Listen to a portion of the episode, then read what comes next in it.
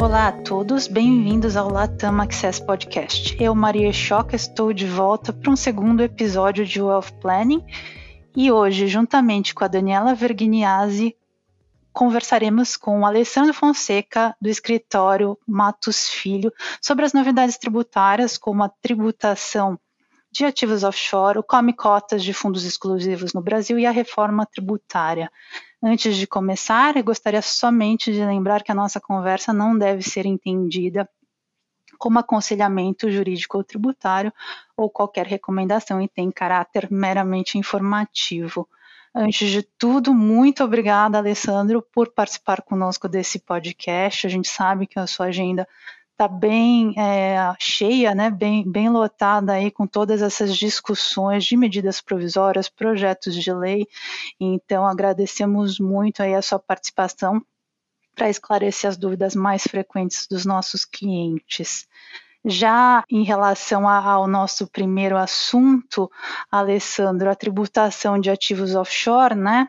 É, nós fizemos um, um podcast sobre a MP 1171, em maio deste ano, né, de 2023, e desde então muita coisa aconteceu, inclusive a inclusão do texto da parte offshore na MP 172. No final, a gente sabe que, pelo menos no que se refere à tributação de ativos offshore, esta parte não foi aprovada, né? E aí, na semana passada, houve a publicação do PL, do projeto de lei 4173.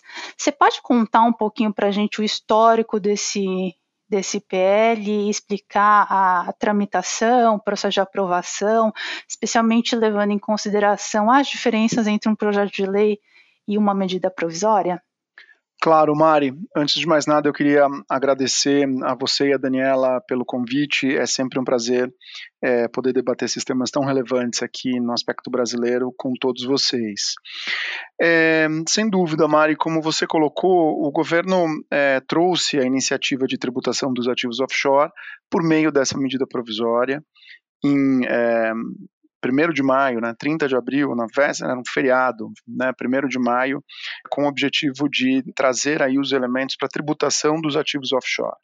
Tributação que se aplicaria para qualquer entidade localizada no exterior, tendo como objetivo a tributação em bases anuais dos lucros gerados por essas entidades no exterior, quando detidas por residentes fiscais no Brasil. Essa medida provisória, publicada então em 1 de maio, ela tinha um prazo de validade de 120 dias, 60 dias, na verdade, prorrogáveis por mais 60, totalizando 120, para que ela fosse é, convertida em lei. Prazo esse que expirava uh, no mês de agosto, e o governo, é, com a intenção de ganhar um pouco mais de prazo e submeter um texto para aprovação já com alguns ajustes, tomou a iniciativa de é, incorporar o texto dessa medida provisória 1171 em uma outra medida provisória, a medida provisória 1172. O objetivo dessa estratégia era assegurar que o texto a ser discutido e votado era um texto que já contemplava alguns ajustes para uma melhor adequação dessa norma ao sistema brasileiro. É, Diante do prazo que estava expirando, né, como vocês perceberam aqui, a medida provisória 1172 veio logo na sequência da 1171, que era a medida provisória original, é, houve uma mudança de estratégia e a decisão de que este tema deveria ser um tema é, endereçado diretamente pelo Congresso Nacional, Câmara dos Deputados e Senado, ou seja, um projeto de iniciativa do Poder Legislativo, por isso, a ideia uh, foi substituir essas medidas provisórias por um projeto de lei conduzido uh, pelas casas legislativas. O objetivo é, desse projeto de lei é também tratar, obviamente, da tributação dos fundos e ele corre no chamado regime de urgência. O que, que significa isso? É a possibilidade de que este projeto seja prioritário e, portanto, apreciado antes de outros temas, resultando aí numa análise num prazo de 90 dias. Então, o que se espera é que em até 90 dias esse projeto seja discutido pelas casas legislativas e efetivamente transformado é, numa lei que vai tratar aí sim da incidência tributária sobre os lucros gerados por entidades no exterior controladas ou detidas por residentes fiscais no Brasil. Essa é a diferença, então, Mari, entre é, o histórico aqui da medida provisória e é, o projeto de lei que agora se discute. Alessandro, então entrando nos temas do projeto, como você e a Mari mencionaram, assim como as medidas provisórias 1171 e 172, esse projeto de lei novo, 4173, ele propõe mudanças à forma de tributação dos investimentos no exterior, seja aqueles detidos diretamente numa conta da pessoa física, como indiretamente por meio de uma empresa de investimentos no exterior, as empresas offshore, sendo o exemplo mais comum que a gente tem a empresa BVI. Para os investimentos detidos diretamente, o pagamento do imposto passaria a ser anual, ao invés de mensal, como a gente tem hoje, e se aplicaria essa nova tabela de alíquotas, que traz percentuais já conhecidos, de 15%, 22,5%, mas com faixas de tributação bastante diferentes. Os rendimentos acima de 50 mil reais já ficariam sujeitos à alíquota de 22,5%. Para as empresas offshore, como você falou, que são controladas no exterior, a tributação passaria a ser periódica, anual, sobre os lucros, essas mesmas alíquotas, e isso independentemente de distribuição. Isso é comum tanto nos textos das medidas provisórias como do novo projeto de lei. Mas o PL trouxe também algumas novidades importantes. E, na sua visão, Alessandro, quais foram os pontos mais relevantes, novos, desse projeto de lei? Daniela, acho que o principal ponto é, introduzido aqui, diferentemente dos textos das medidas provisórias, né, 171 e 172 no projeto de lei, é a possibilidade de que é, a entidade controlada no exterior seja considerada transparente para fins fiscais. O que, que significa isso? Em termos práticos, o contribuinte residente fiscal no Brasil que detém uma entidade no exterior, ele poderá escolher e optar por declarar, ao invés da entidade, diretamente os ativos detidos por ela. Essa é uma opção uh, definitiva, é, enquanto perdurar ou enquanto existir o investimento, se o contribuinte opta por fazer essa declaração, ele vai precisar declarar e manter essa condição até é, o final é, desse investimento. E aí, os ativos serão observados para fins tributários de maneira individual, né? Ao invés de se olhar aquela entidade que controla os ativos e se aplicar a tributação dessa entidade, se olha diretamente diretamente para os ativos existentes e se tributa esses ativos existentes, olhando para ver se cada um deles estaria ou não é, sujeito a essa regra.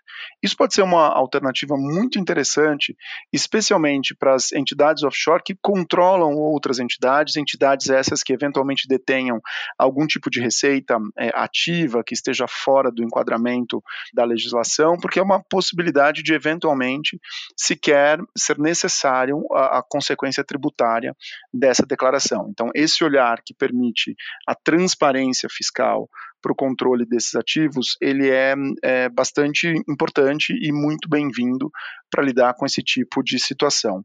Na minha visão, essa é fundamentalmente a principal diferença entre os textos da medida provisória e o texto que a gente observa agora nesse projeto de lei, Daniela. Alessandro, então, em relação aos investimentos detidos diretamente pelas pessoas físicas numa conta no exterior, então, aquelas contas com bons, ações em bolsa, é, fundos pulverizados, as MPs já, é, quer dizer, elas continuavam a aplicar o regime atual, o regime de caixa, então tributação só quando o investimento é, for vendido, resgatado, mas como a gente já é, mencionou, as MPs introduziram a proposta de pagamento do imposto apenas uma vez ao ano, diferentemente do que a gente tem hoje, que o pagamento é feito mensalmente. É, esse novo projeto de lei vai além e permite, inclusive, a compensação das perdas e ganhos entre as aplicações detidas pela pessoa física. Então, você poderia explicar um pouco para a gente como funcionaria essa compensação? Claro, Daniela. É, de fato, o projeto de lei ele traz essa possibilidade da compensação de perdas e essa é uma regra aplicável tanto para as aplicações financeiras quanto também é, para as entidades controladas. Né? Quais são as perdas passíveis de compensação nos termos do projeto de lei? As perdas realizadas em aplicações financeiras, né, obviamente no exterior, desde que sejam comprovadas por documentação hábil e idônea, elas podem ser compensadas com os rendimentos que sejam oferidos em operações da mesma natureza. Então, é um mecanismo é, tradicional de compensação de perdas. Eu vou olhar para a natureza é, daquela perda e eu vou compensar com rendimentos que tenham exatamente a mesma natureza. Se o valor dessas perdas superar os ganhos, a parcela vai ser compensada, né, inclusive com é, os lucros e dividendos de entidades controladas no exterior, que sejam computados no mesmo período, se eu estiver falando de uma é, entidade.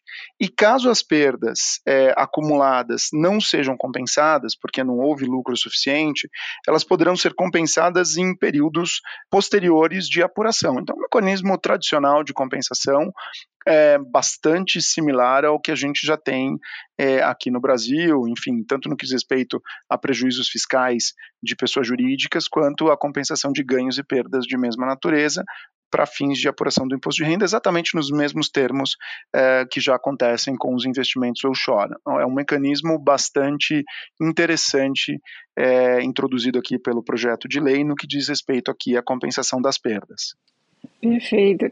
Então, uma dúvida que surge né, com a introdução dessa possibilidade: haveria ainda alguma diferença do ponto de vista tributário entre deter os investimentos diretamente na conta da pessoa física ou por meio de uma empresa no exterior, uma empresa offshore? Eu entendo que existe uma significativa diferença, Daniela, porque os investimentos mantidos é, nas contas de pessoas físicas, eles continuam sujeitos é, ao mecanismo de diferimento sem que haja a necessidade dessa é, apuração em bases anuais, enquanto qualquer outra entidade está sujeito à apuração é, com bases anuais. O mecanismo de compensação ele vai ser aplicado em qualquer situação em que haja o recolhimento é, do tributo. O ganho e a perda aqui é em relação ao próprio investimento, né? então é um, é um mecanismo é, interessante. Perfeito. Um ponto muito polêmico nas discussões sobre as medidas provisórias 171, 172 foi a tributação dos lucros não realizados nessas empresas controladas no exterior. É, esse lucro não realizado seria aquela valorização do ativo no balanço da empresa offshore, simplesmente pela marcação a mercado é, desse ativo, de acordo com as regras contábeis brasileiras, mesmo antes da venda, antes do ativo virar liquidez. Né? Você poderia comentar para a gente esse tema e principalmente tendo em vista como fica essa questão no, no novo projeto de lei? Daniela, infelizmente esse é um ponto que não foi endereçado no projeto de lei. Né? O projeto de lei ele define como é, base para incidência o lucro apurado no exterior segundo os critérios contábeis brasileiros e ele não endereça a situação dos ganhos não realizados.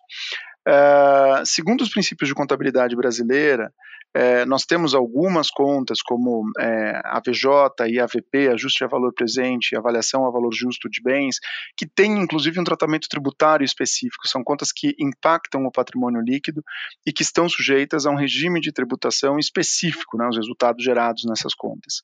Idealmente, é, essas situações e a necessidade de marcação ao mercado segundo o critério contábil brasileiro também deveria ter alguns, algum tratamento diferenciado.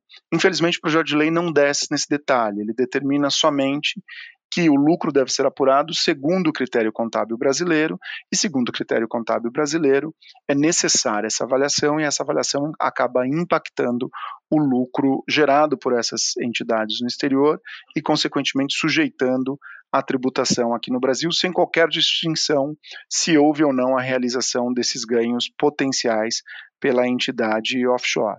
Então, nesse ponto, Daniela, o projeto não endereça, e esse é um tema que seguramente precisa ser discutido durante o processo legislativo para que a gente tenha uma base tributária mais apurada e mais alinhada com que seja efetivamente um ganho realizado no exterior. E Alessandro, este PL Falando do, ainda nesse, no contexto desse PL, né, sobre a tributação de ativos offshore, mas com, em relação a um subtópico que seriam as estruturas fiduciárias, as MPs elas já traziam em linhas gerais né, a transparência fiscal para trusts e fundações. Esse PL trouxe alguma novidade sobre esse assunto ou ficou tudo igual? Não, trouxe sim, Mari. Basicamente, a gente continua com todas as mesmas disposições, no sentido de que é, essas entidades e estruturas fiduciárias estão sujeitas à tributação, existe a presunção de que é, existe a transferência aos beneficiários efetivamente no momento de doação ou falecimento, algo que já vinha no contexto das medidas provisórias. Acho que a novidade que eh, nós podemos destacar aqui no que diz respeito ao projeto de lei, Mari, é o fato de que os trustees e administradores fiduciários passam a ser obrigados a informar é, a condição de beneficiário e passam a ficar obrigados a observar a lei brasileira no que diz respeito à necessidade dessa declaração. Então, o projeto ele institui uma nova obrigação a ser cumprida pelos trustees e administradores, no sentido de é, fornecerem todas as informações necessárias para que é, o settlor ou o beneficiário, a depender da situação, possa cumprir a legislação brasileira e prover essas informações à autoridade fiscal. Acho que essa é a principal alteração no que diz respeito à tributação das estruturas fiduciárias, Mari. Uhum. Eu acho que é uma boa notícia que acabou sendo mantida aí na, no PL de agora em relação ao, ao famoso estoque, né? É, que eles ficam, ele fica fora do escopo da, da tributação pelo momento, que é uma diferença, inclusive, com o nosso próximo tópico que seria o Come Cotas do, do Fundo Exclusivo no Brasil. Né? Então, eles ainda oferecem a possibilidade de uma atualização dos ativos a 10%, e o que, pelo que a gente tem escutado por aí, ainda há um espaço para negociação de alíquota, mas é, por enquanto, 10%. Você pode contar para a gente, Alessandro, é, um pouquinho sobre os principais requisitos para essa escolha dessa opção e comentar se essa opção também inclui os ganhos de capital até o final de dezembro deste ano, né, ou seja, de 2023, em particular nas situações em que o capital da entidade controlada foi originado em moeda estrangeira? Claro, Mari.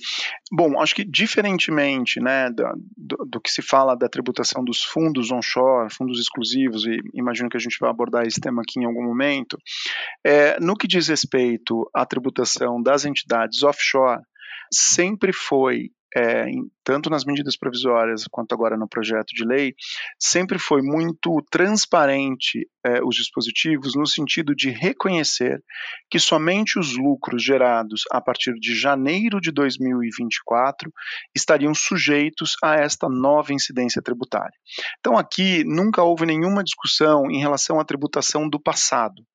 O passado fica assegurado que, quando distribuído, eles inclusive não estão sujeitos a essa incidência tributária. Por outro lado, né, tanto as medidas provisórias quanto o projeto de lei, eles trazem a possibilidade de que o custo de aquisição desses investimentos seja objeto de atualização. E essa atualização, que em termos práticos representa um step-up desse custo para qualquer outro evento é, consequente desta atualização, significa é, alterar o custo de aquisição para criar uma nova base para essa incidência. E, obviamente, é, a proposta do governo é, permitia essa atualização justamente pela necessidade de arrecadação. E a proposta legislativa é uma proposta de que os contribuintes que optem por corrigir o seu custo de aquisição estejam sujeitos a uma alíquota de 10% como benefício, né, como contrapartida desse benefício de atualização. Qual é a comparação aqui? Acho que é importante né, levar isso em consideração. Uma distribuição de lucros né, hoje é, estaria sujeita a uma alíquota de 27,5% no momento da distribuição, é, e se esse custo for corrigido, se altera, portanto, esse custo de aquisição, elevando o valor para a base de mercado, e o critério legal é a conversão dos investimentos pelo dólar existente em dezembro de 2023, mediante a aplicação desta alíquota de 10%, o que significa uma correção desse custo com um pagamento é, de tributo inferior aos 27,5% que hoje é, são cobrados. Então, é um benefício fiscal concedido pela legislação, ele não é obrigatório, é uma decisão do contribuinte, que se quiser antecipar e recolher esse tributo na proporção de 10%, obtém como vantagem a correção desse custo de aquisição. Como você mesma pontuou, Mari, é, a expectativa é que durante o processo legislativo possa haver alguma margem para alguma negociação em relação à alíquota, e o que se espera é que essa alíquota de 10% seja reduzida para uma alíquota mais atrativa para possibilitar que mais contribuintes decidam fazer a adesão, consequentemente, maior arrecadação para o governo e, em contrapartida, esse benefício da é, correção do custo. Então, aqui talvez a gente tenha uma alternativa bastante interessante para possibilitar esse step-up de custo, hoje com uma alíquota prevista aí de 10%, que pode ser realmente muito é, atrativa para é, eventuais distribuições no futuro, reduções de capital, uma vez que esse custo estaria atualizado né, mediante o pagamento dessa alíquota, hoje muito inferior né, à alíquota é, de tributação regular dos rendimentos oferidos no exterior, que seria de 27,5%. Entrando então no nosso segundo tema, que a Mari já tocou brevemente, que tem especial é, relevância para os investidores que têm fundo exclusivo no Brasil praticamente ao mesmo tempo que o governo propôs esse, esse PL né, para tributar os investimentos, alterar a tributação dos investimentos no exterior, foi publicada a medida provisória 1184, que propõe mudanças para a tributação de fundos de investimento brasileiros. Uma das principais propostas da MP é introduzir, como vocês já comentaram, a, a tributação pelo Come Cotas nos fundos de investimento fechados, que são tipicamente os fundos exclusivos, restritos. Os rendimentos desses fundos seriam tributados semestralmente, assim como já acontece hoje nos fundos de condomínio aberto, que são os fundos pulverizados, tipicamente pulverizados do mercado. Você poderia, Alessandro, dar para a gente um breve resumo dos principais pontos dessa medida provisória, apesar que a gente sabe que trata de uma série de assuntos importantes? Claro, Daniela. É, a medida provisória é, 184, ela vem né, com o objetivo também de é, angariar fundos e maximizar é, a arrecadação tributária e introduz a tributação é, pelo Come Cotas dos fundos fechados, os fundos exclusivos, normalmente detidos por indivíduos ou famílias, em que é, somente é, essas famílias, né, os cotistas, têm a possibilidade de é, investirem. É, a medida provisória ela introduz então um come cotas, que é uma tributação é, numa sistemática semestral, com alíquotas de 15 ou 20% a depender da classificação dos fundos, exatamente equiparando esses veículos é, aos fundos abertos, como você é, mesma mencionou. Diferentemente do que eu acabei de dizer no que diz respeito ao estoque das entidades offshore, para esses fundos onshore, a medida provisória propõe a tributação dos rendimentos acumulados nas cotas do fundo até 31 de dezembro de 2023. Portanto, ela tributa o estoque, o saldo existente em relação ao passado, e a proposta de tributação é que seja aplicada uma alíquota de 15% a partir de maio de 2024. E este saldo, é, existe a opção de que o pagamento seja é, apurado em até, né, efetuado em até 24 parcelas mensais, acrescidas pela variação uh, da taxa Selic. Caso o contribuinte opte por antecipar o recolhimento desse come cotas, ele poderá usufruir de uma alíquota menor.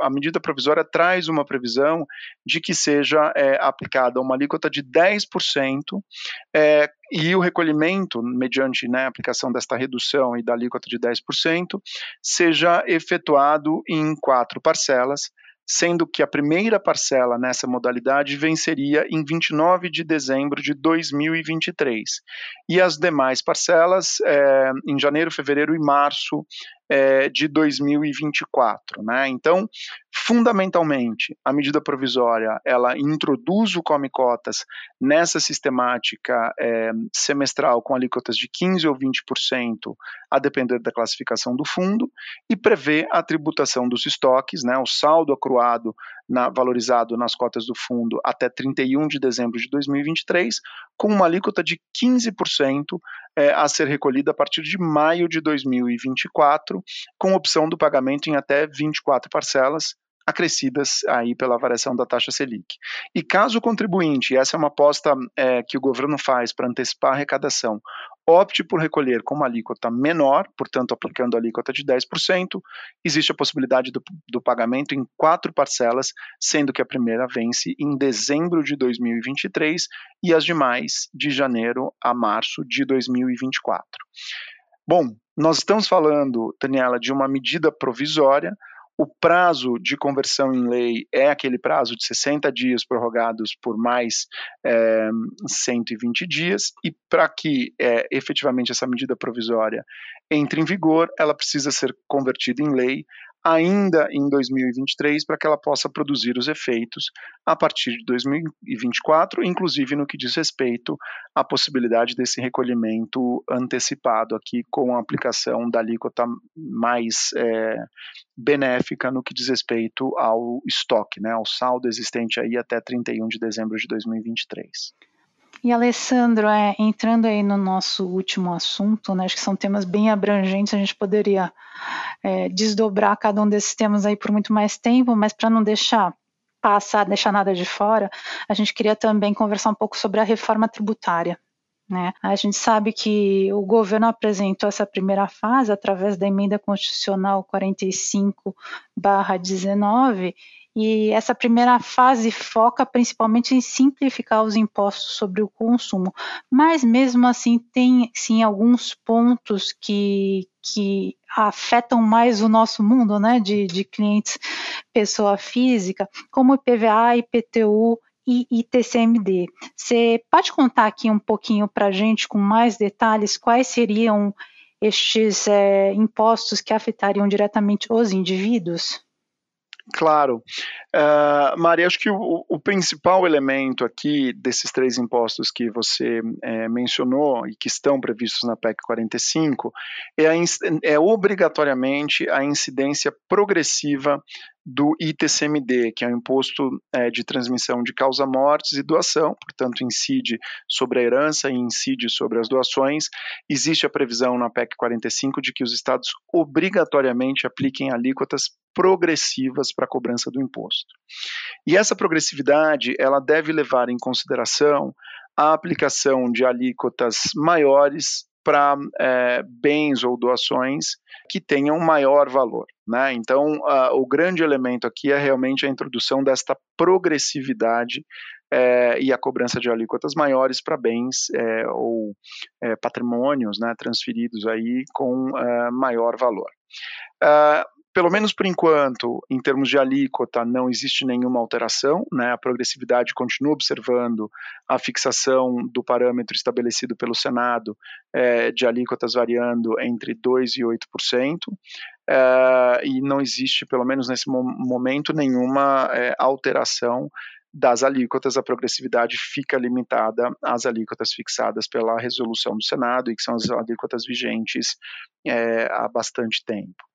No que diz respeito ao IPVA, é, fica instituída a cobrança deste imposto sobre aeronaves e embarcações. Então, aeronaves e embarcações passam é, a estar sujeitas aí ao pagamento deste imposto, que é um imposto sobre a propriedade. Portanto, quem tiver aeronaves e embarcações ficará sujeito à incidência do IPVA.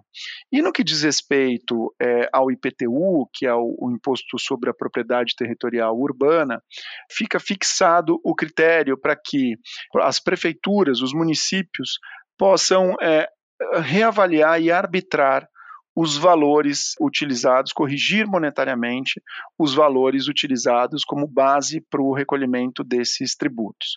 Então, pelo menos nessa fase da reforma, Mari, que tem aí como objetivo é, olhar para a tributação do consumo, esses três tributos eles é, ficam alterados é, no que diz respeito ao ITCMD, a necessária observância da progressividade, o, IPT, o IPVA tendo novas fontes de arrecadação, que são aeronaves e embarcações, e o IPTU sujeito a esse critério de correção monetária fixado pelas prefeituras da base. É uma subjetividade bastante é, significativa, mas esses são os principais pontos, pelo menos desta primeira fase da reforma tributária.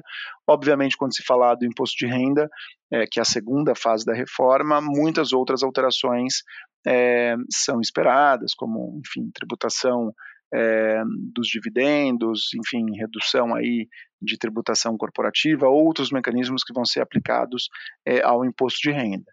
E o ponto é se é, identificar qual vai ser a estratégia do governo para essas discussões. Né? A primeira fase da reforma foi aprovada pela Câmara dos Deputados, é, salvo engano, última semana de junho ou primeira semana de julho, e foi encaminhada para aprovação é, pelo Senado Federal. É, a gente precisa observar e ver se o governo ele vai iniciar as discussões da segunda fase da reforma, enquanto esta primeira ainda está sendo discutida no Senado, ou se ele vai é, aguardar a conclusão desta primeira fase para aí sim iniciar uma segunda discussão e aí uma reforma importante no que diz respeito ao imposto de renda. Então é um momento de observação, mas seguramente no que diz respeito à PEC 45, primeira fase da reforma, esses são os impactos aí que é, as pessoas físicas podem é, observar como né, consequência já desta primeira fase da reforma tributária, Mari. Obrigada, Alessandro. É, só fazendo um gancho aí com, em relação ao ITCMD, né? Esse ponto que foi é, incluído na primeira fase da reforma tributária, porque é um ponto extremamente relevante para os nossos clientes em relação àquela velha discussão de inconstitucionalidade de cobrança de TCMD sobre bens no exterior, né? Quando o donatário é residente no exterior em caso de herança, quando os bens estão fora do país. Então a gente a gente viu que a reforma tributária fecha essa janela né, em relação à inconstitucionalidade por falta de edição de lei complementar. Qual seria o impacto aqui para os nossos clientes se a PEC for aprovada do jeito que está em relação a este ponto que acabei de comentar? Esse é um ótimo ponto, Mari. Essa é uma discussão antiga, judicializada, é, há bastante tempo nós vemos decisões de primeira instância assegurando a não incidência do ITCMD quando a gente está falando de ativos provenientes do exterior, vindo é, de doações realizadas por não residentes ou falecimento, justamente sob o argumento de que não existe a lei complementar. A Constituição define a necessidade de uma lei complementar que regule essa hipótese de incidência tributária. Nós tivemos em 2021 uma decisão do Supremo, um lead case que foi é, afetado ao Supremo e que confirmou essas decisões que já existiam em primeira instância, especialmente no estado de São Paulo. Com base nessa decisão do Supremo, foi reconhecida a impossibilidade de que os estados cobrem, né, as leis estaduais traziam essa, essa hipótese de incidência, mas foi é, vedada esta possibilidade porque essa hipótese de incidência regulada pelos estados deveria ser exatamente no sentido estrito da norma de lei complementar que não existe. Então, o Supremo fechou essa possibilidade, inclusive viu, né, é, considerou uma decisão que para mim foi primeira vez que eu vi, em todos esses são 25 anos de advocacia, primeira vez que eu vi, em que o Supremo determinou um prazo para que o Congresso Nacional editasse e aprovasse a lei complementar sob pena da caracterização de omissão legislativa, algo que eu, que eu nunca vi. Esse prazo é um prazo que expirou em junho de 2023, é, e o que nós tivemos foi a inclusão desta hipótese é, nessa, né, nessa é, emenda constitucional 45, com o objetivo de é, regular a incidência tributária sobre os ativos provenientes do exterior. Se a medida, se a, a emenda constitucional é, for aprovada pelo Senado exatamente nos termos em que foi aprovada é, pela Câmara, nós, o que vai acontecer é que esta possibilidade de não incidência deixará de existir e, portanto, será devido o ITCMD, né, com esta regulamentação, a partir do momento da regulamentação, sobre esses ativos é, existentes no exterior. Isso seguramente é, afeta principalmente a transmissão de patrimônio entre, é, eventualmente, não residentes e beneficiários de doação ou herdeiros que sejam residentes aqui no Brasil. É, essa hipótese passaria aí, estar alcançada pelo ITCMD. Então, é um, um aspecto bastante importante que é, a emenda constitucional acaba vedando, Mari. Então, seguramente, para as pessoas que são não residentes e que ainda têm é, beneficiários de doação ou herdeiros no Brasil, o patrimônio que eles receberem passa a ser, sim, sujeito à tributação se a emenda constitucional for aprovada no, pelo Senado exatamente nos mesmos termos. Obrigada, Alessandra. Só para finalizar, você já comentou um pouco sobre a segunda fase da reforma tributária, que não se sabe ao certo quando vem e qual vai ser a estratégia do governo utilizada para isso, para introduzir essa nova fase. Mas se você pudesse falar um pouco para a gente sobre as mudanças que se espera para imposto de renda nessa segunda fase. Você falou de dividendos, juros sobre capital próprio, tributação de empresas, mas se você puder falar um pouco sobre o que, que a gente poderia esperar dessa segunda fase. Claro, Daniela. Ah, acho que os principais temas que têm sido discutidos versam fundamentalmente sobre uma desoneração da tributação corporativa, portanto, uma redução é, da incidência tributária nas pessoas jurídicas e uma tributação no nível é, das pessoas físicas. E aí o dividendo fica é, muito evidente em termos de estrutura de tributação e alternativa de tributação a ser discutida durante a segunda fase da, da reforma.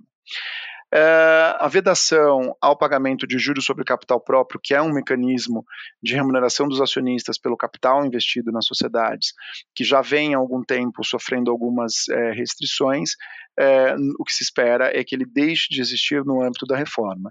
E os próprios temas, Daniela, que nós discutimos aqui hoje, como tributação de fundos exclusivos e tributação é, das entidades offshore, eram temas que eram esperados para essa segunda fase da reforma. Né? Muito se discutia também sobre a inclusão é, desses temas. Então, se a gente olhar para esse cardápio legislativo, vamos chamar assim, que o governo tinha para buscar fontes de arrecadação, parece que ele está realmente explorando todos eles e esses, é, essas alternativas devem ser concluídas nessa segunda fase da reforma com essa restrição ao pagamento dos juros sobre o capital próprio e a instituição aí da tributação sobre os dividendos. Então, acho que a gente tem que observar, muito vai ser discutido não só é, no âmbito da conversão em lei do projeto, né, que se discute agora, no que diz respeito aos fundos offshore, os fundos onshore e a medida provisória, né, o projeto de conversão em lei, o processo de conversão em lei da medida provisória também vai gerar muita discussão. E, obviamente, nós precisamos analisar o quanto isso vai impactar as iniciativas que serão discutidas na segunda, na segunda fase da reforma. Acho que, em resumo, Daniela, é, nós vamos ter meses de bastante atuação e discussão pela frente, é, com importantes questões tributárias sendo é, discutidas e avaliadas e com impacto para a sociedade é, de maneira geral. Então, os próximos meses prometem fortes emoções. Acho que é isso, né? É, de novo, muito obrigada, Alessandro, pela sua disponibilidade. É, confirma aí que é também a nossa opinião, vamos observar o que está acontecendo, a gente está monitorando o andamento desses projetos, e acho que também posso falar pelo Alessandro, né, Alessandro, estamos todos à disposição, tanto a equipe de Wealth Planning do BS como você, para futuras discussões, é, qualquer dúvidas aí que apareçam no meio do caminho, né. Sem dúvida, eu agradeço muito a vocês pelo convite. É sempre um prazer conversar com o UBS sobre esses temas tão importantes e eu continuo à disposição de vocês e de toda a audiência. Muito obrigado pela oportunidade, Mari e Daniela. Obrigada. Obrigada, Alessandra.